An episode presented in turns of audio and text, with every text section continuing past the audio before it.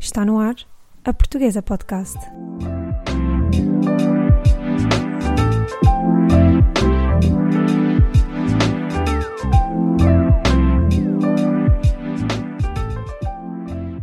Olá e seja toda a gente bem-vinda a mais um episódio da Portuguesa. Esta semana falamos sobre a importância de contar histórias.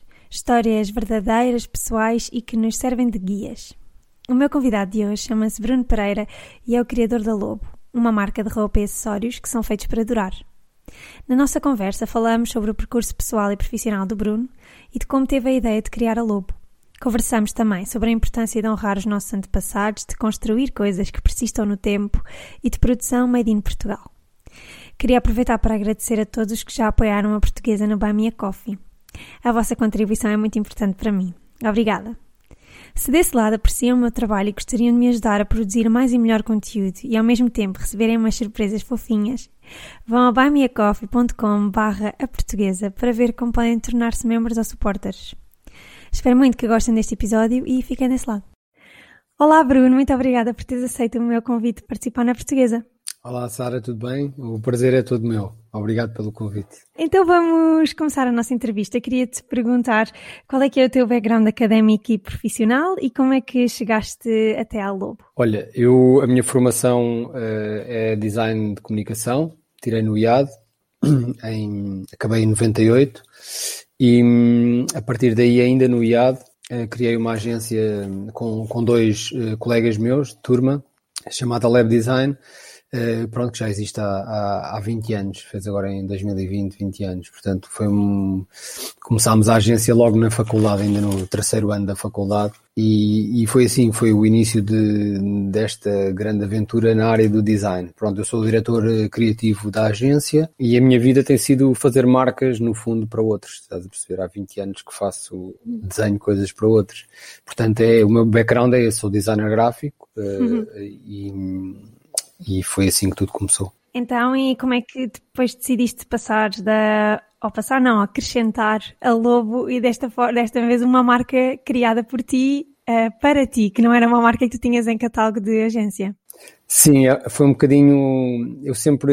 E se calhar isso está, está um bocadinho ligado também aos meus avós, porque a minha avó era modista, no fundo era uma designer de moda dos dias de hoje? É? antigamente chamava-se e eu cresci com ela a fazer eh, roupa, pá, sei lá, eh, roupa desenhada, não é? Ela era tipo um alfaiate, mas a mulher chamava-se modista, não é? E fazia roupa por encomenda para, hum, para senhoras e meninas.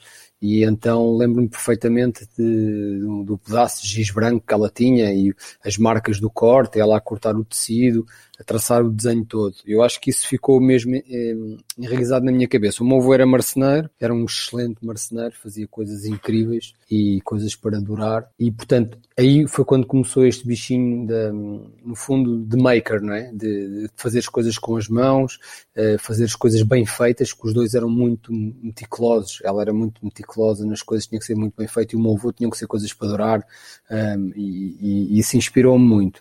Pronto, depois com, com a questão do design uh, e da imagem, eu sempre gostei muito também de, de estética, no fundo, não é? e de comunicação. E, e, pronto, e fazer tantas marcas para os outros, claro que tens sempre o teu bichinho de fazer qualquer coisa para ti. Eu depois também um, achava um bocado boring a cena para o homem, não é? Enquanto para a mulher a, a moda há sempre mais soluções, mais. Um, portanto, acho que 80%. Hoje em dia já, já se começa a equilibrar um bocadinho, mas durante muitos anos, eu lembro quando era miúdo, pá, os gajos tinham que andar todos vestidos da mesma maneira, mano. Era uma cena um bocado boring. Eu sempre fui um bocadinho alternativo, assim, a fugir à margem, e também, também nasceu por daí essa vontade de, de um dia fazer uma coisa minha. Pronto, por lado, depois também pôr em prática 20 anos de conhecimento, não é? de, de desenhar marcas para os outros e, e sempre achei que eu iria ser um, um, melhor cliente do que aqueles clientes que tu fazes uma cena espetacular e eles conseguem destruir aquilo em dois minutos. Portanto, um, bora lá, e foi assim. Então expliquem-nos lá o que é que é a Lobo Aparelo, o que é que vocês fazem, o que é que vocês vendem, os vossos valores. Olha, a Lobo uh, é, é, muito inspirada então nos meus avós, como eu te falei, e hum, nós fazemos acima de tudo, trabalhamos com, com, com, alguns valores que para nós são imprescindíveis. Eu, eu, como sempre também estive ligado à moda, eu tive uma, a primeira revista assim digital portuguesa, a Magnética Magazine, eh, já, já em, em 2010, e era assim um bocadinho à frente e trabalhava com, com muita moda. E sempre achei que, que não, não queria estar a fazer mais uma marca uh, de consumo rápido, uh, de fast fashion, no fundo, percebes? Uhum. E, e, e um dos princípios era que se algum dia fizesse uma coisa seria, seria algo que não iria acrescentar muito mais em termos de gasto de pegada.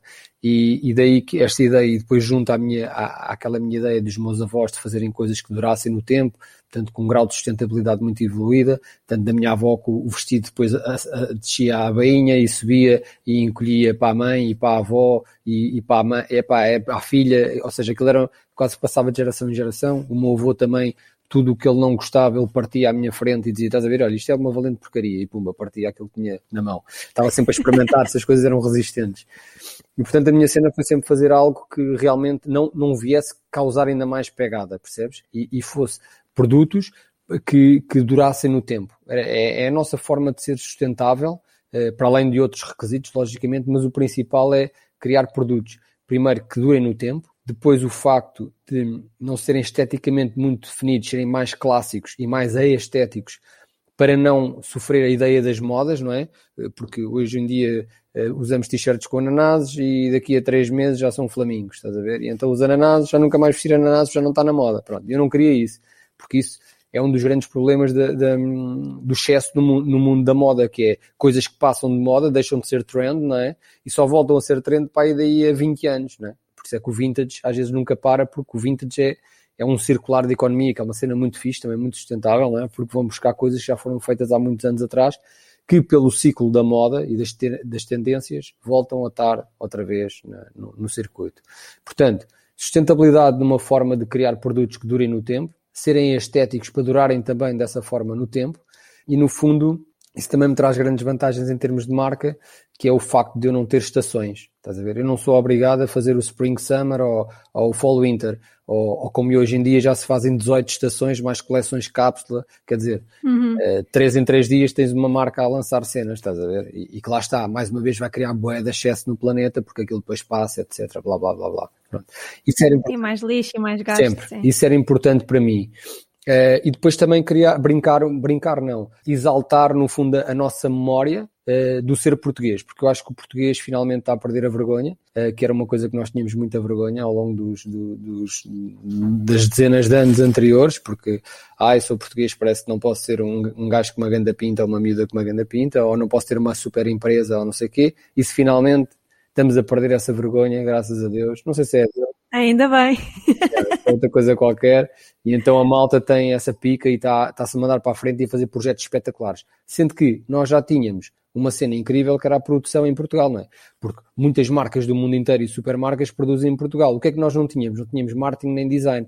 Não pegávamos nisso, éramos só makers, só fornecíamos. Hoje em dia há uma nova geração, de, tanto das pessoas que herdaram essas fábricas, como de outra malta mais nova, que vem de outras áreas que às vezes nem são aquelas, não é? Eu, eu nunca fiz sapatos, não é? Mas vendo sapatos. Eu nunca fiz pegas, mas eu vendo pegas. Eu nunca fiz malas, mas eu vendo malas. Ou seja, sou designer, não é? Venho de uma área que cruza com essa e traz o melhor disso cá para fora. Portanto, venho com uma visão diferente, com o chip um bocadinho diferente.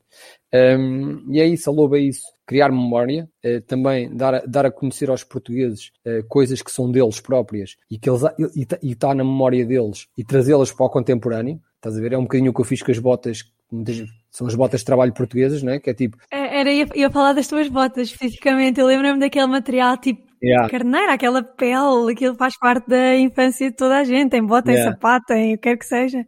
Pronto, é isso mesmo. E isso, por exemplo, era uma coisa que eu olhava e pá, que era sempre tratar. Havia malta alternativa, inclusive eu que tinha aquilo, mas, mas era sempre olhado assim, Ei, este gajo comprou umas botas na Feira da Lada, não sei o que, parece um pobrezinho, não sei o quê. Pronto. Mas eu achava o design da peça espetacular, estás a ver? E então, no, fundo, é ir buscar essa memória com um pequeno redesign, não perder não perder aquela, aquela sensação quando tu olhas e dizes, ah, o meu avô tinha isso, ah, eu já usei isso quando era miúdo, não perder isso, mas trazer isso para a atualidade, estás a ver? E tornar o produto, no fundo, uh, trendy, com pinta, que é o que acontece, eu vejo a malta sair, sair da Lobo calçada, seja ele uh, um estilo mais clássico, ou mais alternativo, ou mais punk, ou, ou um biker, e, e, sai sempre com um grande cenário, isso deixa-me feliz, rio-me, acho fixe.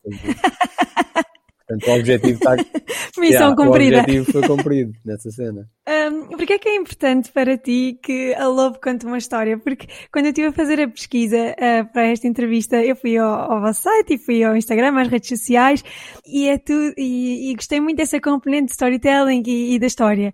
Achas que isso faz com que as pessoas apreendam a marca como mais autêntica ou que, ou, ou que consigam perceber exatamente que valores ou que objetivos está por trás da marca? Claro, acho que eu sou um, eu faço marcas, não é? Tipo, a minha vida é fazer marcas há 20 anos. E, e, e a primeira coisa que eu procuro, e, e, quando alguém me procura também para desenhar marcas, para mim é logo a autenticidade, estás a ver? Olha, tens alguma história para contar ou não? É porque senão isto vai ser mais difícil, não é? Ou se tens alguma coisa, algo, algo que te defina, certo. que te crie, porque é que eu vou comprar a tua marca da Sara e não vou comprar da Joana, estás a ver? Se elas as duas fazem camisolas, não é? Ok, são as duas camisolas muito fixe e muito giras e com uma grande pinta. Uhum. O que é que me vai distinguir, no fundo, para eu comprar uma ou outra, não é? E, e, e, e, para mim essa história, e para mim essa história tem que ser o mais verdadeira possível, estás a ver? Não é dizeres, olha, o meu avô era, era, era podia ter dito, o meu avô era lobo do mar, era marinheiro estás a ver? Uh, posso inventar isso, não é? Mas o gajo não era marinheiro, estás a ver? Portanto, uh, eu, eu acho que se conseguires essa verdade naquilo que tu fazes, assim como na vida, não é? Quando acreditas numa coisa e se elevares, eu acredito quando uma pessoa pá, acredita muito numa coisa e, que sente aquela cena e, que fala com verdade fala com o coração, aquilo vai acontecer. Mais cedo ou mais tarde, pronto, é, é básico. Porque os outros vão, vão ver, é chamada autenticidade, estás a ver? E então quando sentem que aquilo é autêntico, não é? seja, seja até uma pessoa a falar de uma coisa que tu não acreditas muito nela, não é? Ou, ou, não acreditas naqueles valores, mas se ela falar com convicção, tu ficas a ouvir a pessoa. Mesmo que tu digas, é pá, não concordo nada com o que ele está a dizer. Pronto. Isto voltando para as marcas, para mim só faria sentido e, e, e, pronto, também é um estilo de fazer as coisas, contar, contar uma história. Hoje em dia o storytelling já é uma coisa que se diz, ah, o storytelling parece que é uma coisa que a malta pá, não é? Criou, acredito, viu agora e sentiu agora. Mas é verdade. Quem é que não gosta de ouvir uma boa história? É? Quando tu eras pequena, como é que adormecias, se calhar, ou, ou, ou, como é que deliciavas, não era? Uhum. Ouvir a tua avó, ou o teu avô, ou o teu pai, ou a tua mãe a contar-te uma história. Um gajo fica ali a ouvir, tipo, é da caladinho, conta lá a história, não é? Então, eu queria este podcast para ouvir histórias. É... Pronto, portanto, estás a ver, não é? Tipo, é, uma miúda pode ser muito agir, ou um miúdo muito agir, não é? Mas se um gajo sentar à frente dele durante dois minutos e o gajo só de ser bosta e ela também, eu para mim, pá, é a maior desilusão da minha vida. É pá, porque é que eu estou aqui a fazer? Perdeu a voz, não há. Já todo, todo o charme e sensualidade e ela desapareceu ali naquele segundo, estás a ver? Eu costumo dizer que a beleza pode durar 10 segundos, estás a ver? E é verdade. É, a beleza pode durar até uma pessoa abrir a boca. E, portanto, e falando das marcas, as marcas têm, para mim, eu gosto mais delas quando elas contam essas coisas, estás a ver? É, porque, por exemplo, eu vou-te dar um exemplo, e agora vou falar de uma super marca, não é? A Louis Vuitton, não é? Toda a gente fala, toda a gente conhece, não é e eu olhava para a Louis Vuitton, respeitava muito a marca, pá, mas achava tipo uma cena bué, né, tipo, muita elitista, não é? Uh, muita, sei lá, até um bocadinho pretenciosa. Até, até isto é a minha ignorância. O super uhum. ignorante Bruno Pereira, o ignorante. Quando, quando, ouvi um quando vi um documentário sobre a marca, sobre a Louis Vuitton, rendi-me completamente. Porque aquilo é, conta uma história incrível. Aquelas peças, por exemplo, o, o, monograma não é, que eles têm, cada peça daquelas é feita, eu nem percebi o preço. Não é? Eu percebo quando uma marca tem um, um certo caminho, pode ter um preço mais elevado, porque também tem qualidade, etc. E aquilo tinha tudo isso, não é? Mas, mas por exemplo, o monograma, ele nunca pode estar sobreposto nas laterais das peças. Ou seja, eu comecei a olhar para aquilo e disse: estes gajos são loucos a fazer uma mala, meu. Como é que os gajos conseguem? O trabalho de design que está aqui do, e dos makers dos gajos para que isto bata tudo certo é uma cena muito maluca, estás a ver? De muita mestria. E ganhem respeito pela marca, lá está. Ao, ao saber informação sobre ela, ao saber como é que ela é construída e por quem, eu ganho respeito. E se me perguntares, vais comprar uma Louis Vuitton ou vais comprar outra porcaria qualquer? Eu não vou comprar Louis Vuitton porque não é a minha onda, mas pronto. Mas, mas se calhar iria optar pela Louis Vuitton porque soube a história deles.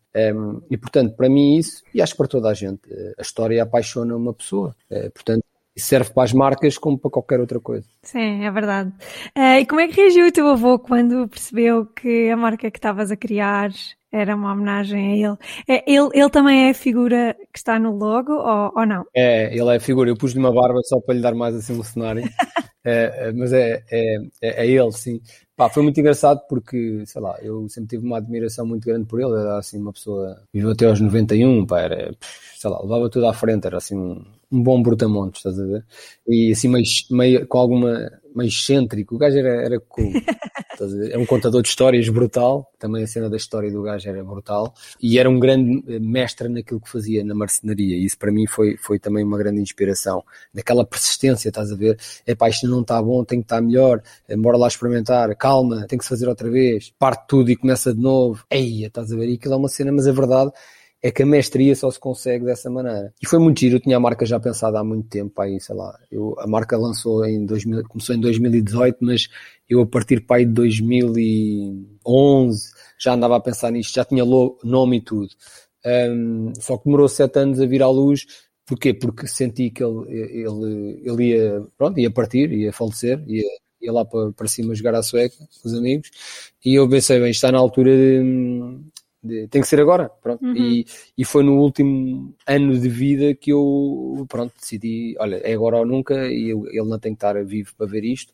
E então, pá, foi muito giro. Eu lembro-me dele já estava acamado e levar-lhe um saco com, com a cara dele e pá, e foi lindo. Foi um grande sorriso. Ele pôs o saco na cama depois ao lado da cama até partir foi pronto foi muito bonito e é muito bonito. É, é um legado que fica. É mesmo é mesmo. Eu acho que de um contador de histórias como tu descreveste o teu avô yeah. contar-lhe uma história sobre ele próprio tipo um inception de histórias yeah. deve ter sido muito giro deve ter sido muito giro. Então tu já nos falaste que criaste vários projetos desde a tua agência quando ainda estavas na faculdade até à, à revista e agora tens a Lobo. Foi a Lobo que foi o teu primeiro projeto uh, no que respeita à criação de roupa, um, acessórios, etc. Ou, ou, alguns dos teus outros projetos já contemplava isso? A criação de material, de raiz, é isso que eu, que eu quero saber. Sim, sim, assim, assim desta maneira, claramente. O que acontecia em outras marcas que criei para outros era, ou seja, eh, fazia direção criativa, uhum. podia dizer caminhos, não é? Olha, eu achava que ir por aqui, eh, as peças que podem, podem acontecer são estas, o desdobramento da marca poderá ir até aqui, mas na prática criar e, e depois passar para este lado da produção. Foi agora a primeira vez uh, neste momento estou a desenhar, estou, vou lançar, estou, já desenhei outra marca que é a Patif Caps, que também do, do portfólio da, da Summer in Jungle, portanto ligada à, à Lobo, da, da, empresa que tem a Lobo, um, ehm, que também provavelmente no ano, ainda durante este ano, uh, vem à luz, também com, com material, outro posicionamento, etc. Uma cena mais com colaborações artísticas e acabo também de desenhar uma outra marca que é a Casa Tigre, qual está ligado o The Legendary Tiger Man. Eh, ele convidou-me para desenhar a marca dele e do Afonso, também do Raí, que são meus, meus amigos já, já há alguns anos, o Paulo então sim há muitos, e vem-me buscar, porque sabia as coisas que eu faço, vem-me buscar, buscar, para desenhar a marca e está a ser também um, um caminho é muito, muito, muito fixe, porque pronto, também estou a desenhar tudo de raiz, desenhei a loja, desenhei a marca, esteticamente, criativamente, uh, trabalhei a estratégia com eles e tudo, e também está a ser uma cena muito fixe. Mas a Lobo é, é pá, é realmente emocionalmente uma, Pronto, tem aqui muita coisa. Às vezes há pessoal que na brincadeira diz, é pá, qualquer dia já vendes isso, hein? isso já está a bombar, não sei o que. Eu disse assim, ainda man, eu acho que não consigo, não vou conseguir vender isto. Estás emocionalmente investido na marca, é diferente, não é? Yeah, estás a ver, e é, e é marado. É marado, bom. Quais é que foram as principais dificuldades que enfrentaste quando decidiste, ok, vou para a frente com este projeto que está na minha cabeça desde 2011? Pá, um, foram os fornecedores, claramente. Estás a ver? Isto é uma grande guerra. Ainda para mais porque eu meti na, na cabeça que eu sou um gajo que só tem ideias de bosta, nesse sentido. Que era, eu queria fazer tudo em Portugal e estás a ver, sou um gajo, sou tipo, man, meto uma cena na cabeça e agora isto vai ser até à morte e não sei o quê. Tinha exatamente essa questão para ti. Porquê é que decidiste produzir só em Portugal? Ainda mantens essa decisão original? Sim, sim, sim, sim. Pá, está a ser. Aliás, estou finalmente. Nós, nós estávamos com 90, 97% da produção em Portugal. Isto digo isto porque as t-shirts e as sweats eh, nós não estávamos a comprar fora, mas eram impressas em Portugal. Uhum. Tudo o resto era feito, ou seja, só não estávamos a comprar mesmo por questões de quantidades, que eu não tinha quantidades na altura para conseguir, porque depois essa é outra questão, não é? As fábricas, cá vais uma fábrica, os gajos exigem de quantidades, não é? Eu sabia lá se ia vender 100 t-shirts, não sabia, não podia estar a mandar 100, 100 t-shirts para ter. És o meu terceiro convidado que fala desse problema. Yeah, pronto. E, e, é um problema real, estás a ver? É um problema que acontece. Uhum felizmente já existe, começam a existir mais marcas a produzir cá e as fábricas também, e também devido a esta situação pandémica, etc., já estão a olhar para as marcas portuguesas, felizmente de outra maneira, foi um caminho longo. Portanto, eu neste momento, para sweats e t-shirts, que era o que me faltava, já estou a contactar uma fábrica, já estou em contactos, portanto, já estou em desenho com uma fábrica portuguesa para ter toda a produção cá. Agora, é, pá, vou-te dar um exemplo muito básico. Por exemplo, queres fazer um boné? Em, lá fora compras a 4,5€ mais IVA, para depois meteres a tua marca, e cá compras a 12. Pronto, só isto. No preço final metes 40% de IVA mais 17% de, de IRC, que dá 40% taxado em cima de uma, de uma peça de 10 euros, portanto, ou seja, dos, dos 100 já só ficas com 60 e dos 60 tens que vender não sei quanto desse, do que te sobra, não é? É a tua margem de lucro e todos os custos que tu tens inerentes de packaging, eh, envio, eh, design, eh, produção de etiquetas. Estás a ver? Isto é uma, é uma loucura. Estás a ver? Isto é uma cena, para além de ser, de ser criativo, eu sou um CFO, sou um gajo que começou com uma tabela de Excel, que é das cenas que eu mais odeio, pôr uma tabela de Excel à frente de um criativo é mandar um tiro na cabeça do gajo.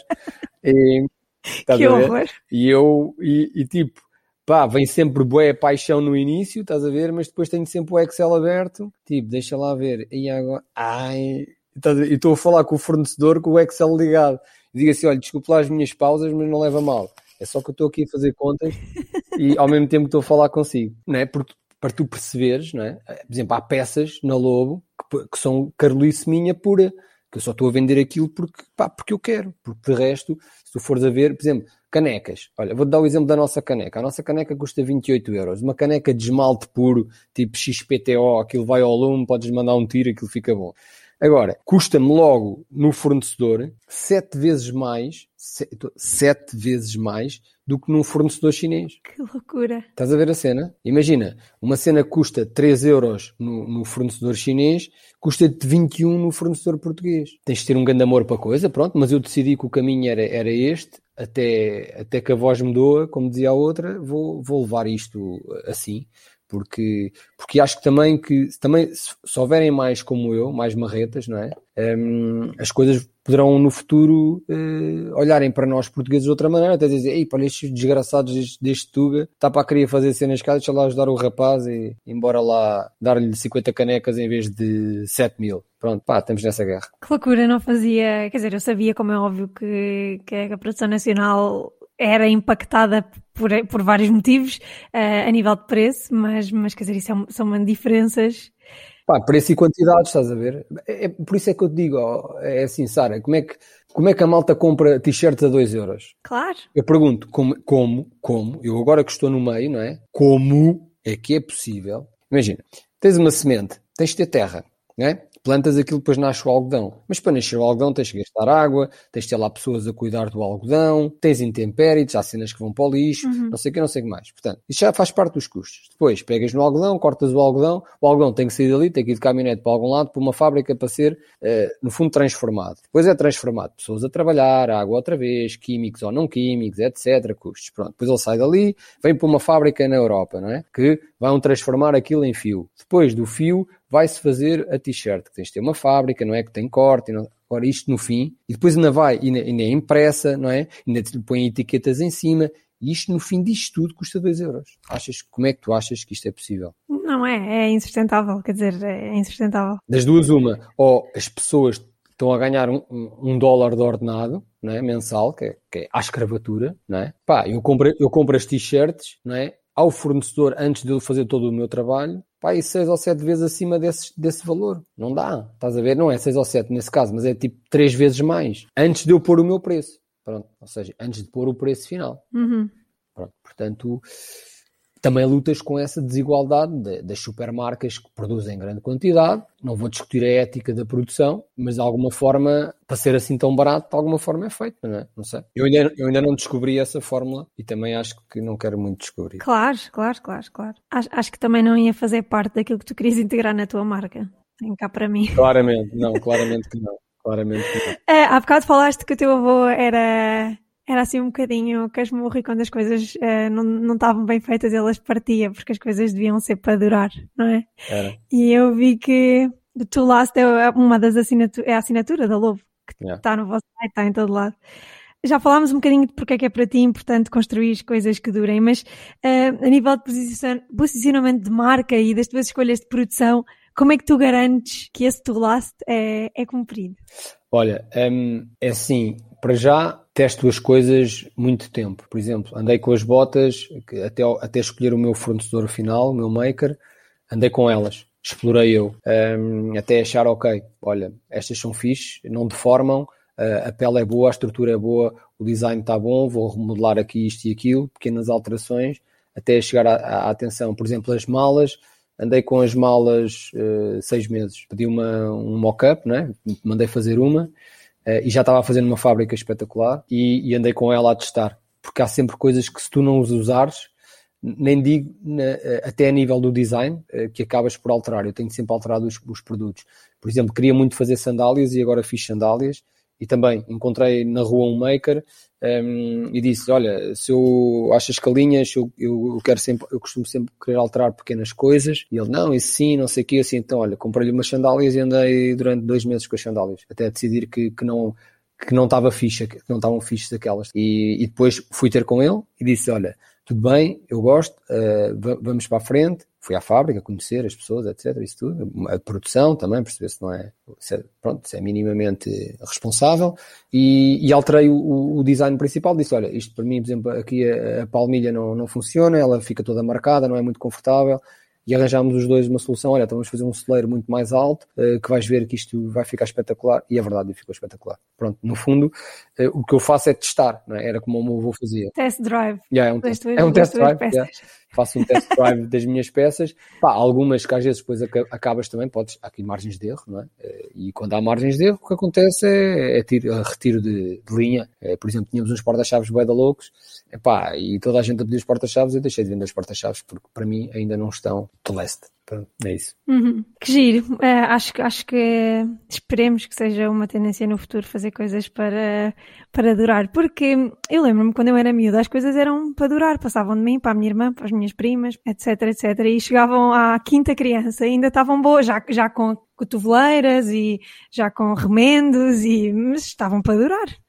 Portanto, esperemos que isso continue assim. Uma grande pinta, estavam bem fixe, estavam com história, estás a ver? Aí tem história. É verdade, é, tem história. Por exemplo, um, as minhas botas, estás a ver? Eu tenho dois pares de botas da Lobo, é? Eh, daquelas das Rock, são as mais simples. E umas, umas, umas são as minhas primeiras, são tipo as minhas meninas, que agora até, até lhes comecei a desenhar, assim, a tatuar na. É, tô, tô, agora estou a tatuar umas botas também, comecei, mais uma maradice, mas fixe. E, hum, mas são aquelas minhas botas e houve outras que, que, vão ficar para sempre, uh, que eu tinha lá fora, portanto, agora que a pandemia não trazia as botas para dentro de casa, não é? e deixei à, à, porta da rua. E essas botas, sempre que eu for olhar para elas, foram as botas que me fizeram, que tiveram comigo a, a, a passar este momento, que não me vou esquecer. Ou seja, esse trabalho emocional com as peças, ainda ontem estive a falar sobre isto, não, não é a mesma coisa que, que, que a cena emocional com o teu avô, com a tua avó, com um cão, com, com um amigo, ou com um namorado ou com a namorada, não é isso.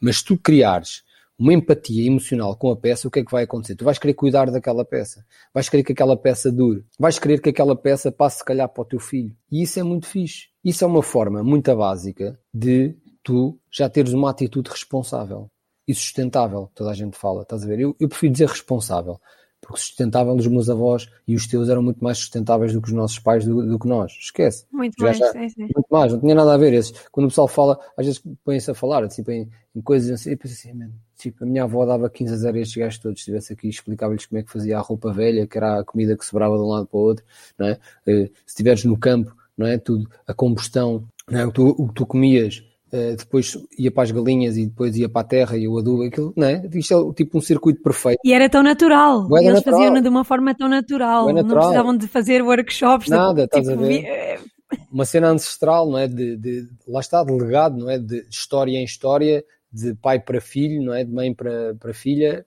e para filho, foram passando essa sabedoria. É uma sabedoria que, que vive durante séculos, não é? Pronto, depois a nossa sociedade acelerou nos últimos 100, an 100 anos, não tem mal nenhum, é mesmo assim. A ciência também eh, teve um boom brutal, e a Revolução Industrial também chegou mais comida a muita gente, que antigamente havia muita gente a passar fome. Portanto, isto tem tudo coisas boas e coisas más. Não, não estou aqui a discutir, ah, e antigamente é que, era, é que era bom. Antigamente o pessoal morria com 40 anos, meu. portanto também não era assim Sim. tão bom, não é? Portanto, e andávamos descalços e ninguém à escola. É isso, enfim. portanto, isto, isto agora eu acho que tem a ver sempre, e para mim tem sempre a ver com equilíbrio. Sempre equilíbrio. Eu digo, às vezes falo, ah, há marcas, eu estava-te a falar há marcas que vendem t-shirts a 2 euros. Se calhar essas marcas são precisas. Porque uma família que tenha quatro filhos e que não tenha um rendimento capaz de suportar aquela família inteira, não vem comprar uma t-shirt da Lobo, que custa 20 ou 30 euros. Uhum. Estás a ver? Porque eu também não deixava, eu dava-lhe a t-shirt à pessoa. Eh, agora, essa, se calhar, essas pessoas têm que ter marcas que consigam, em grande escala, não é? Eh, vender barato para os seus filhos comprarem. Pronto. Agora, acho que isto tem a ver com equilíbrio. Pronto. E, e, o problema é que o desequilíbrio é uma coisa rápida de acontecer no planeta, não é? E que nós, neste momento, como já percebemos, é? estamos em desequilíbrio e por isso é que também, pronto, e estamos a tentar aqui, uma parte do planeta e uma parte das pessoas estão a tentar pôr isto mais equilibrado. É Como é que foi o ano de 2020 e tem sido este início de ano de 2021 para a Lobo? Epá, o ano de 2020 foi muito fixe, pronto, há ali a pandemia em março, não é? nós estávamos muito bem, eh, com um crescimento muito interessante. Uhum. Há, um, há, um, ano atrás, março, abril, maio, claro que ainda para mais acho que a primeira pandemia, a primeira, o primeiro lockdown foi, foi mais pesado, que a malta estava assustada, veio para casa e não sei o quê. Nós tivemos ali três meses eh, com vendas mais complicadas, embora não parámos de vender, mas muito menos, claramente. Depois disto, pronto, eu tive a brilhante ideia de, num ano de pandemia, abrir uma loja, que, que eu acho que é, é de uma, é de uma estratégia e de uma inteligência que não há, que não há limite, né? Pronto. Então lá foi o Bruno, o gajo, né? Tipo, meu que até era, tinha a bater com a cabeça até dar e abrimos uma loja, pronto, e, e tivemos um... Ainda por cima foi em Alvalade que vocês abriram yeah, uma loja, yeah. um bairro conhecido por compras de bairro, Isso compras mesmo. locais... Isso é fixe, nós moramos aqui e acho que essa vibe eu também escolhi isto por causa disso.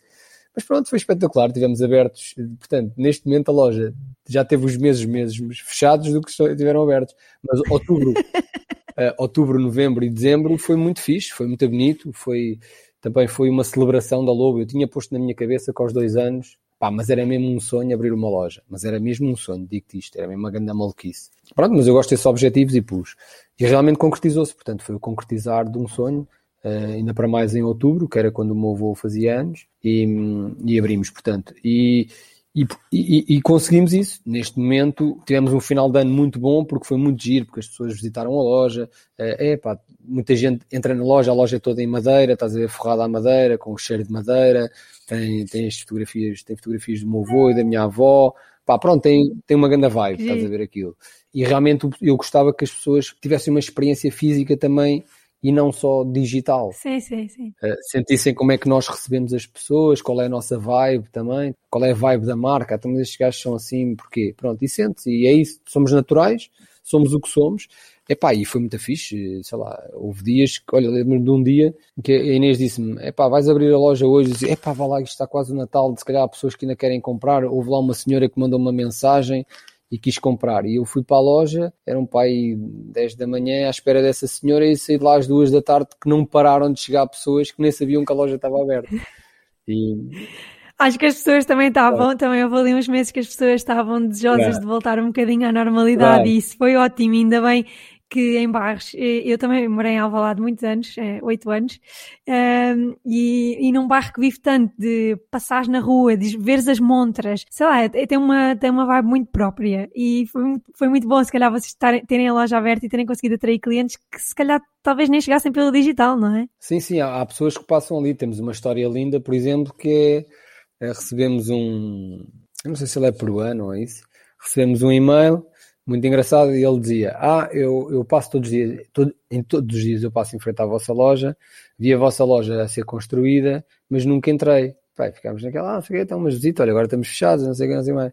Então, e o homem depois acabou por nos comprar umas botas. Então o que é que ele era? Ele, ele passava, ele era é condutor da Carris, estás a ver? E então, a cena do gajo, o gajo cada vez que passava ali, abrandava um bocadinho para ver como é que estava a loja e que achava a loja linda. Eh, e então, pronto, não conseguiu realmente ainda ir à loja, mas comprou-nos umas botas. Pá, pronto, são histórias engraçadas. Muito percebes que, pá, é um bocado voltar aquela, é voltar um bocadinho atrás no tempo, não é? Ter aquela cena do, de ir à, à mercearia e está lá o seu Francisco, já sabe que tu vais comprar bananas, é como vou aqui à praça à Dona Lourdes e não sei o quê.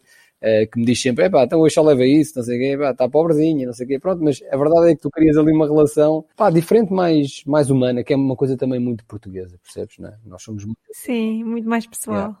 Então, em planos para este 2021? Já vi já, já falaste aí das outras marcas, planos para a Lobo, planos, planos no geral. Olha, não, eu acho que eu, eu, eu, reduzi muito isto a, a, um ponto, que é a saúde. Né? Certo. Né? Desde que acho que para já, desde que a malta esteja com saúde e a família e os amigos e, e, e quem tu conheças, acho que este é o nosso o grande objetivo de todos, não só da Lobo e, e acho que o mundial era, era, era tentarmos melhorar as nossas condições de vida e ultrapassarmos esta pandemia. Fora isso, era reabrir a loja, porque pá, era uma cena que, que eu que, pronto, que cada vez que vou lá, ainda hoje estive lá de manhã, tô, tô, estamos, estamos com vontade de abrir novamente a loja ao público uhum. e estamos a fazer peças novas. Uh, estamos a, a, fazer, estou a desenhar neste momento, uh, tinha, não, não tínhamos gorros e temos já, Uh, estamos a, gorros feitos à mão também, assim como os cascóis. Portanto, uh, sei lá, estou a desenhar um, uma peça, um casaco, que eu tinha grande panca para, para desenhar um casaco. Um casaco que tivesse um desenho e depois fosse alterando consoante, imagina, para lâmpada, etc., que a mursa, uh, pronto, fosses variando como, como, tu, como tu achasses que poderia ser, mas ter um, um casaco tipo na Lobo, uhum. e esse casaco vai acontecer, e uma gabardine também. Portanto, estou a trabalhar nisso e estou super entusiasmado nessas novas peças que, que a Lobo vai trazer eh, à vida.